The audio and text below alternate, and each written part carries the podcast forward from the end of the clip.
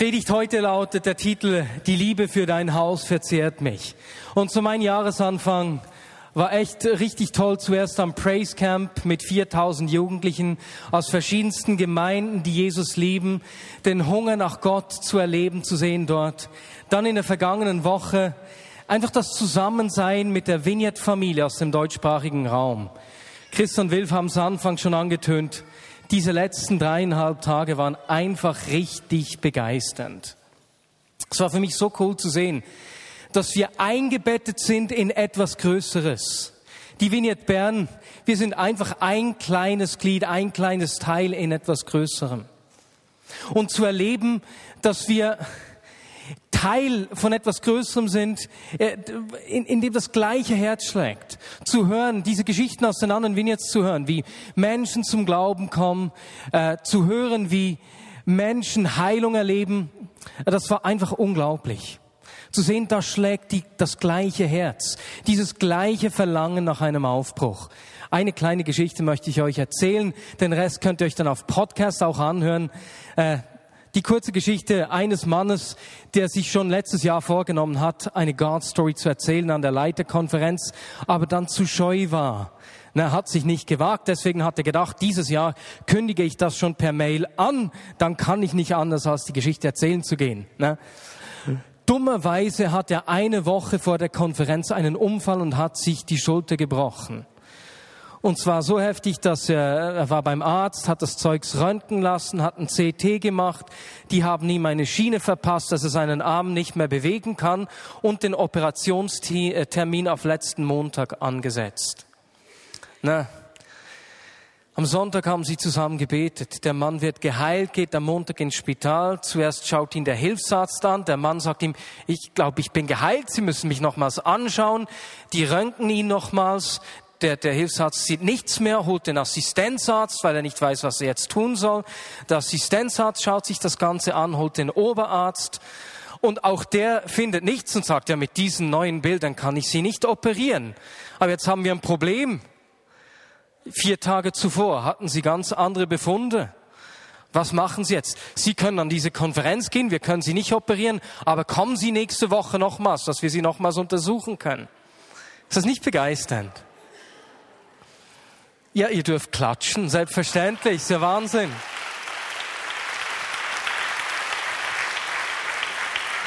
Dann am Montagabend, ich habe das nur auf, per Podcast gehört, weil ich da noch krippig im Bett war. Ähm, Montagabend spricht der Johannes Reimer, der Gastredner. Und vor seiner, seiner Predigt, vor seiner Botschaft haben wir zusammen oder haben die, die unten waren, das Clip äh, der Erweckung in Estland angeschaut. Und wisst ihr, was wir erfahren haben, nicht gewusst haben? Der Redner Johannes Reimer ist bei dieser Erweckung in Estland zum Glauben gekommen. Ist das nicht wahnsinnig? Und er hat uns dann auch einige Geschichten erzählt. Ich töne da nur kurz was an. Abenteuerliche Geschichte, wie, wie dieser Aufbruch dann eben auch Konsequenzen hatte.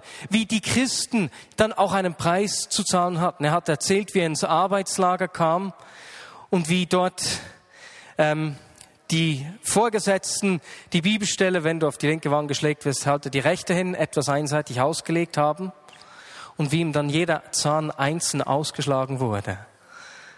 Einige Jahre später, als die Sowjetunion sich öffnete und sie eine Evangelisation durchgeführt haben, Stadion gefüllt haben, hat ihn ein Mann eingeladen, zu sich nach Hause zu kommen.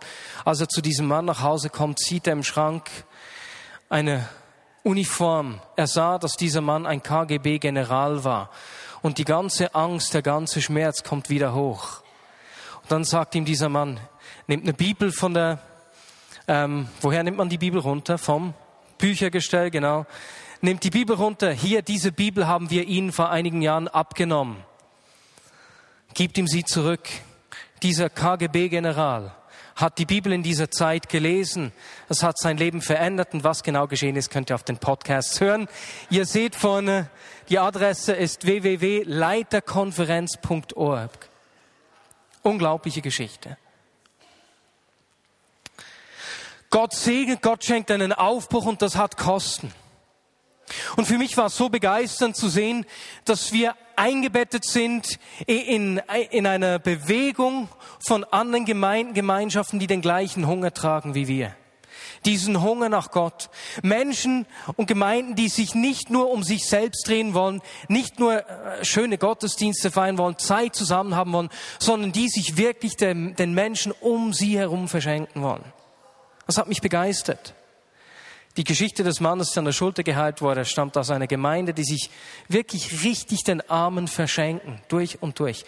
Und zu sehen, wie dieses Verlangen, nicht nur für uns zu schauen, nicht nur, nicht nur an mich selbst oder an uns selbst zu denken, sondern uns zu verschenken, dass wir das teilen, dass dieses gleiche Herz weitergeht, das hat mich begeistert. Wir wünschen uns einen Aufbruch. Absolut. Und etwas, was wenn ich die Bibel lese, mich warnt, ist zu sehen, dass Menschen in der Bibel, wenn sie Gottes Segen erlebt haben, sehr schnell begonnen haben, den Segen anzubeten, Götzendienst in dem Sinne zu betreiben und sich von Gott weggewandt auf den Segen hin. Und das ist etwas, was ich auf keine Art und Weise will. Das kann nicht sein. Weißt du, Gott kann uns segnen mit verschiedensten Dingen, sei es, dass wir für Kinder beten und plötzlich kriegen wir die Kinder und das Reich Gottes ist nicht mehr wichtig. Die Familie, die Kinder rücken in den Mittelpunkt und plötzlich spielt Gott nur noch eine kleine Rolle. Oder es kann sein, dass wir für Versorgung beten, für einen Job und Gott gibt dir einen sensationellen Job und sein Reich hat plötzlich keinen Platz mehr. Und es kann ja sein, dass Gott dir einen klasse Job schenkt, mit dem er sein Reich bauen will. Dann ist es umso wichtiger, dass wir uns diesen Job voll verschenken. Aber wenn wir uns von diesem Segen einnehmen und plötzlich nicht mehr den Geber des Segens, sondern den Segen selbst anzubeten beginnen, haben wir ein Problem. Ich wünsche mir einen Aufbruch und ich wünsche mir, dass wir als Vignette Bern nicht beginnen, uns selbst oder den Segen, den Gott uns schenken will, anzubeten. Ich möchte mit euch zwei Begebenheiten aus dem Buch Nehemia anschauen. Weil es längere Texte sind, werde ich die nicht vorlesen. Aber ich möchte kurz da beginnen mit einer Zusammenfassung äh, des Buches Nehemia. Und wir werden da sehen, dass dieses, dieses Herz, diese Liebe zum Größeren, die Bereitschaft, sich zu verschenken, den Segen nicht zurückzubehalten, nicht auf sich selbst zu schauen, da sehr nahe zusammenhängt. Nehemia ist ein Buch der Wiederherstellung. Israel war Gott 490 Jahre untreu gewesen. Sie hätten alle sieben Jahre dem Boden ein Jahr Ruhe geben sollen. Das haben sie nicht gemacht. Und 490 Jahre das zurückgehalten, was Gott gehört hätte. Jetzt, nach 490 Jahren, haben sie Gott wie viel geschuldet in dem Sinne? Jetzt für all die, die Kopf rechnen können, 490 zu 7 gibt, genau 70, 70 Jahre, die die Felder hätten ruhen sollen. Jetzt rate mal, wie lange das Volk Israel im babylonischen Exil war. Gemäß Jeremia waren es 70 Jahre. Du kannst nicht behalten, was Gott gehört. Du kannst nicht den Segen zurückbehalten für dich. Niemals. Das ist nicht möglich. Und so ist Israel 70 Jahre in Gefangenschaft. Und Jesaja kündigt an, lange bevor es überhaupt einen König namens Kyros gibt, dass es diesen persischen König geben wird, der das Volk freilassen wird. Und als es tatsächlich Jahre später diesen König gibt, lässt er die Juden ziehen und sie beginnen, Jerusalem wieder aufzubauen. Die Rückkehrer versuchen lange, die Stadt wieder aufzubauen. Zuerst bauen sie den Tempel wieder auf, den Ort der Anbetung Gottes, den Ort, wo sie die Opfer bringen. Und danach versuchen sie jahrelang, die Mauer wieder instand zu setzen. Und immer wenn sie kleine Fortschritte erzielen, immer wenn sie Tag durch die Mauer wieder aufbauen, kommt des Nachts der Feind und reißt das Zeugs wieder runter. Jahrelang.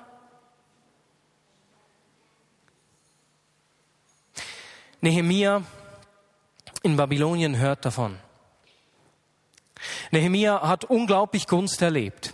Er ist der Mundschenk des Königs. Jetzt dieses Bild liebe ich, Mundschenk zu sein. Seht ihr dieses Steak? Oh. Und dieses gute Glas Wein dazu. Mundschenk zu sein, was für eine tolle Aufgabe. Wir wissen aus Quellen außerhalb der Bibel, dass dies eine sehr einflussreiche Stellung war. Man hat am Tisch des Königs gegessen und getrunken. Ne? Du musstest die Speise und eben den Wein des Königs vorkosten, um sicherzugehen, dass der nicht vergiftet war. Ein, ein toller Job, Essen und Trinken, wahnsinnig. Und wegen dieser Beziehung wurde ein Mundschenk oft ein sehr vertrauenswürdiger Berater eines Königs. Und wenn es eine Person im Reich gab, dem der König vertrauen musste, war es der Mundschenk der hätte ohne Probleme den König entsorgen können. Ne? Das hätte niemand gemerkt, wenn er da Gift in den Wein getan hätte. Und so wurden sie oft informell wichtige Berater eines Königs. Das bedeutete aber auch, dass der König einen Mundschenk umbringen würde, wenn er nur die leichtesten Zweifel an seiner Vertrauenswürdigkeit haben würde. Ne? Also eine einflussreiche Stellung. Und Nehemia ist irgendwie an diesen Ort, an diesen Posten gekommen. Sensationell. Stellen wir uns vor, all die anderen Juden im Exil und hier Nehemia an der Tafel des Königs essen, trinken, dazwischen, dazwischen ausschlafen, bis es wieder zu essen und zu trinken gibt. Und dann kommt sein Bruder oder ein Bruder und er erzählt ihm, wie es in Jerusalem aussieht. Nehemia fragt ihn, hey, gibt es Hoffnung? Wie steht es um Jerusalem? Und der Bruder antwortet ihm, es ist schlimmer, als du dir vorstellen kannst. Es gibt nichts mehr. Die Mauer und die Tore sind vollständig zerstört. Und wenn die Personen, die in Jerusalem leben, die Mauer aufzubauen versuchen, kommt es nachts der Feind und reißt es wieder runter. Es gibt keine Hoffnung mehr für Jerusalem. Und da ist dieser Nehemia, der einen richtig wichtigen Job hat, eine einflussreiche Stellung, dazu einen unglaublich tollen Job. Aber etwas trifft ihn. Etwas, das er nicht ignorieren kann. Und so lesen wir, dass er dies hörte, sich setzte und zu weinen begann. Er war am Boden zerstört. Er betete, fastete und weinte tagelang. Er kann nicht tatenlos zuschauen. Und in diesem Zustand muss er vor den König. Das hat es noch überhaupt nie gegeben. Es ist auch gefährlich in seiner Position. Aber er hat keine Chance, seinen Schmerz zu verbergen. Der König merkt es natürlich sehr schnell und fragt, hey Nehemia, was ist denn mit dir los? So zersaust, verweinte Augen. Come on, was ist los? Nehemia sagt ihm, alle in meinem Heimatland leiden. Meine Heimatstadt ist zerstört, deswegen leide ich König. Der König fragt ihn, was soll ich für dich tun? Und jetzt hier ist Nehemiah in einer Situation, wenn er das Richtige sagt, dann erhält er Hilfe. Wenn er das Falsche sagt, kann es ihn durchaus sein Leben kosten. Und er wird den König bitten, ihn ziehen zu lassen, um die Stadt wieder aufzubauen, die dessen Vorgänger zerstört hatten. Es ist ein Risiko. Aber Nehemia nimmt das Einzige, was er hat, denn Geld hat er nicht. Seinen Zugang zu einer einflussreichen Person und er setzt alles, was er hat, aufs Spiel. Da fallen wir Petrus und Johannes ein. Silber und Gold haben wir nicht, aber was wir haben, das geben wir dir. Und das, was er hat, diese Beziehung zu dieser einflussreichen Person, setzt er aufs Spiel. Der König fragt, du willst gehen und Jerusalem wieder aufbauen? Okay, du darfst gehen. Nicht umgebracht. Nehemiah reagiert, ah, König, vielen herzlichen Dank. Ähm, es gibt noch ein Problem. Die Stadt und die Mauer wieder aufzubauen ist unglaublich teuer und ich habe kein Geld. Würdest du dafür zahlen? Wieder riskiert er alles. Und der König sagt ja. Nehemiah ist ganz begeistert. Wow, König, vielen herzlichen Dank. es gibt noch eine kleine Sache. Das Unterfangen ist gefährlich, würdest du eine Armee mit mir schicken, die mich beschützt? Der König antwortet mit, mit Ja. Ah, zum Glück, lieber König, noch eine kleine letzte Bitte. Würdest du bitte einen Brief schreiben, damit den ich angeben kann, die Verantwortung tragen und der zeigt, dass ich dein Freund bin? Und auch das macht der König. Die Vorzüge, die Nehemia hat, die Vorzüge seines Lebens sind ihm egal. Er setzt das, was er hat, aufs Spiel. Er gibt das, was er hat. Diese Beziehung zu dem einflussreichen Mann, dem König. Da fällt mir ein Spruch von John Wimber ein. Ne, Glaube, Glaube buchstabiert sich wie? Ich möchte, dass wir das zusammen sagen. Glaube buchstabiert sich R, I, S, I, K, O. Risiko. Nehemia riskiert sein Leben und das, was er hat, seinen Job für sein Volk, für etwas, das größer ist als er, für seine Stadt. Ist das nicht begeisternd? Und da frage ich mich, wie ist es mit mir? Bin ich bereit, das, was ich habe, zu riskieren für den Segen meiner Stadt? Für den Segen der Stadt, die zerbrochen ist, dessen Mauer, deren Mauer zerstört sind? Und das Coole ist zu sehen, dass Gott es liebt, Menschen einen Auftrag zu geben, der unmöglich zu sein scheint. Und dann lässt er sie diesen Auftrag mit dem ausführen, was die Menschen haben. Da hatte jemand einen Eindruck aus dem Prophetie-Team, glaube ich, von Schuhen, die bereitstehen. Und diese Schuhe scheinen dir zu groß zu sein. Schuhe hat mit dem Gehen zu tun, hat mit einem Auftrag zu tun. Und irgendwie scheinen dir die Schuhe zu groß zu sein das, was Gott für dich vorbereitet hat. Und Gott möchte dich ermutigen, das, was du hast, reicht. Diese Schuhe sind nicht zu groß. Wir werden am Ende auch dafür beten, diesen Gedanken nochmals aufnehmen. Das, was du hast, reicht. Wenn du es einbringst in etwas, das größer ist als du selbst, in die Gemeinde, die Gemeinschaft, in sein Reich, das größer ist als die Gemeinde selbst. Und wenn du denkst, gut, ich habe nichts, ich habe nicht so eine einflussreiche Position wie dieser Nehemia, dann lass uns eine andere Person aus der Bibel anschauen. Wenn du denkst, du hast nichts in den Händen, dann schauen wir doch diesen 80-jährigen Mann an, einen Hirten, der bereits 40 Jahre auf der Flucht ist. Besser gesagt, 40 Jahre zuvor ist er geflohen weil er kriminell geworden war. Er hat einen Mann umgebracht. Zurückzukehren in das Land, in dem er aufgewachsen ist, wäre zu gefährlich gewesen, also ist er Hirte. 80 Jahre alt, nicht mehr viel Abenteuer vor sich. Er wartet dort zu sterben. Wisst ihr, von wem ich spreche? Von Mose. Er ist 80 Jahre alt. Und da erscheint ihm Gott in diesem Feuerbusch. Und Mose findet tausend Ausflüchte, weswegen er die, nicht die richtige Person ist. Ich kann das nicht, die hören doch nicht auf mich. Und weißt du, was Gott ihn fragt? Was hast du in der Hand? Einen Stab, ich bin Hirte. Und Gott sagt ihm, wirf den Stab auf den Boden. Und der Stab wird zur Schlange. Mit diesem Stab wird er vor dem Pharao all die Wunder vollbringen. Er wird den Stab auf das Schilfmeer schlagen, das sich dann teilt. Einfach ein Stab.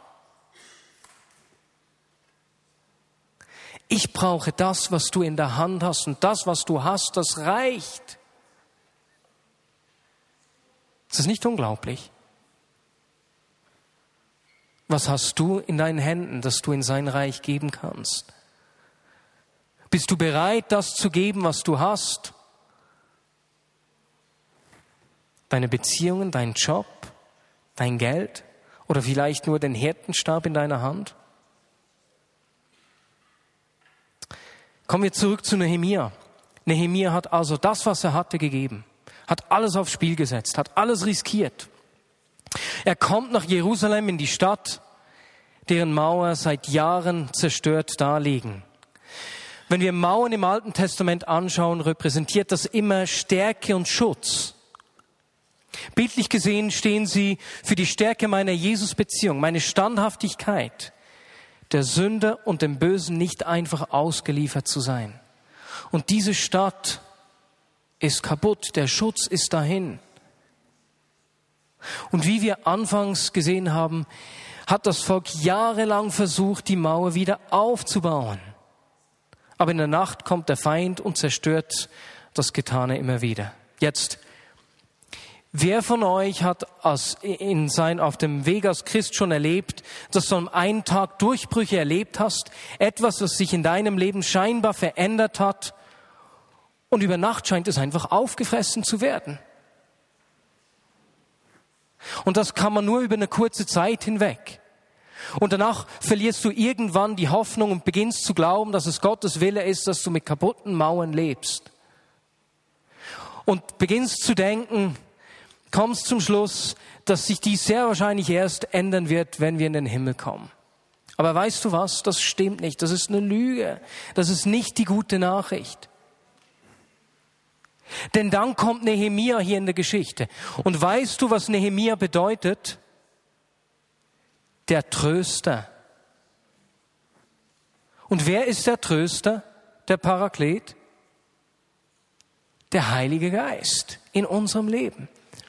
Und so kommt Nehemia und die Mauern, die sie jahrelang aufzubauen versucht haben, werden in, ich glaube, es sind 53 Tage wieder aufgebaut. Ist das nicht unglaublich? Es ist immer noch ein Prozess, es braucht immer noch etwas Zeit, aber 53 Tage im Vergleich zu den Jahren, die sie versucht haben, die Mauer wieder aufzubauen. Als der Tröster kommt, dauert der Prozess nur eine kurze Zeit. Der Heilige Geist lebt in uns. Er möchte diese Mauer des Schutzes in unserem Leben wieder aufbauen dort wo du hier bist und mit so zerstörten Mauern lebst. Und nicht nur das, er lebt in dir, um die Mauern der Menschen um dich herum wieder aufzubauen. Du bist dieser Nehemia, der in deine Lebenssituation kommt, an den Arbeitsplatz zu den Nachbarn, damit die Mauern, der Schutz, die Stadt, die Menschen um dich herum wieder aufgebaut werden. Das ist nicht unglaublich.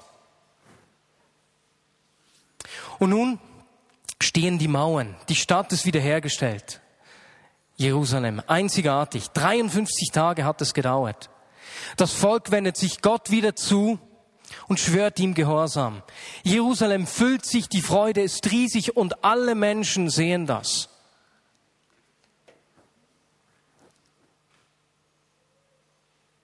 Wisst ihr was? Ich glaube, ich höre hier auf. Den zweiten Teil kann ich ein anderes Mal machen dann beten wir lieber noch für diese Dinge, um ganz ehrlich zu sein.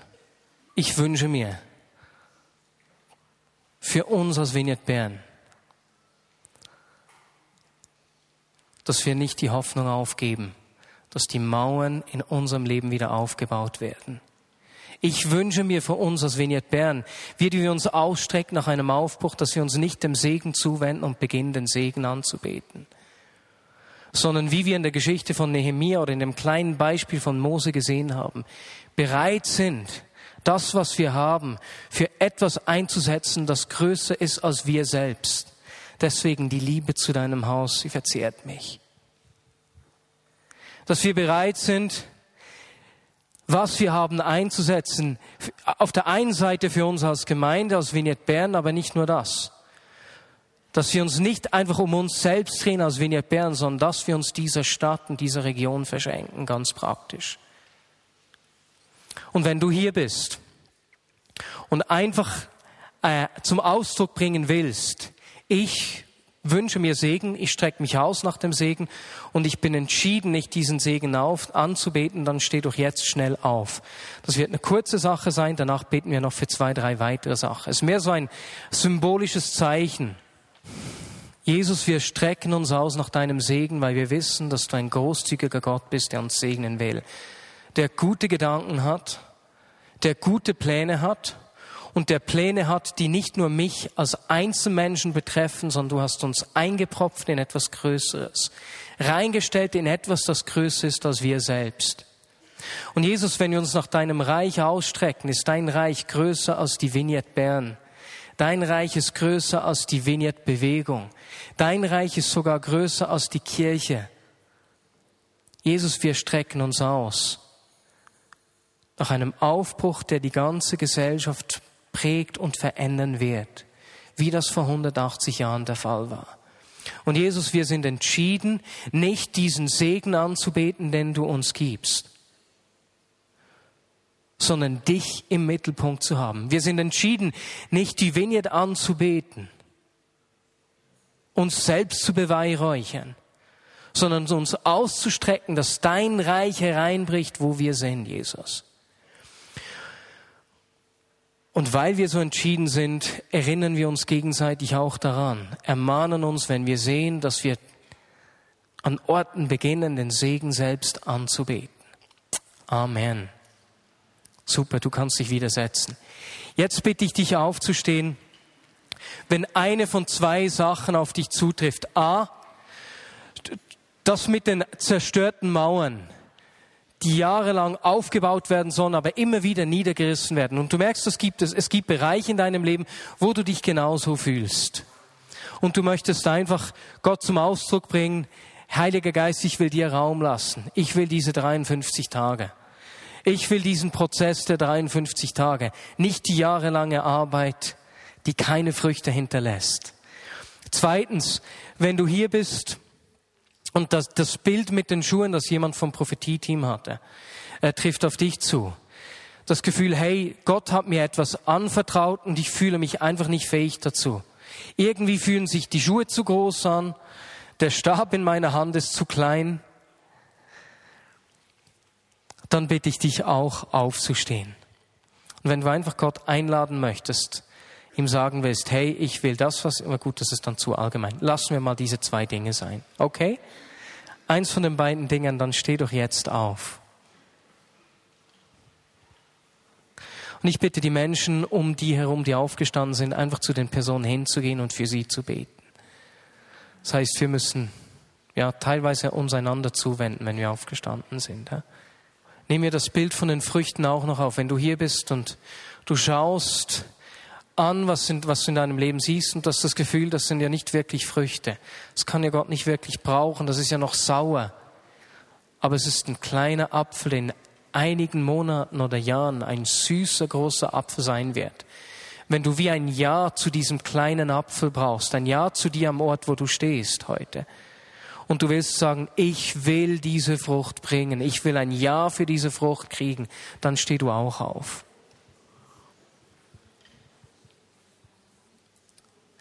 Und Heiliger Geist, so lade ich dich jetzt ein, Mauern wieder aufzubauen. Mauern des Schutzes, nicht Mauern, die trennen. Nicht Mauern der Bitterkeit, die uns trennen von anderen, sondern diese Mauern des Schutzes. Diese Standhaftigkeit. Jesusmäßiges Leben. Jesus, baue du diese Mauern wieder auf, die eingerissen wurden und wir akzeptieren es nicht, dass der Feind diese Mauern über Nacht wieder abreißt. Wir befehlen ihm hier einzuhalten. Wir akzeptieren diese Lüge nicht, dass es einfach halt so ist und ewig so bleiben wird. Wir decken das als Lüge auf und sagen, der Heilige Geist ist hier, so wie Nehemia der Tröster gekommen ist. Und Jesus, wir segnen diese kleinen Früchte. Wir segnen diese kleinen Früchte. Und Jesus, wir wollen uns auch gegenseitig helfen, die Früchte zu pflegen. Und Jesus, wir danken dir für diese Schuhe, die zu groß scheinen, aber sie sind es nicht. Ich danke dir, dass das, was wir in den Händen haben, reicht. Mehr von dir, Heiliger Geist. Jesus, wir wollen dieser Stadt, dieser Region Segen sein brauche du uns. Lass dein Reich kommen. Lass die Menschen um uns herum deinen Segen erleben. Amen.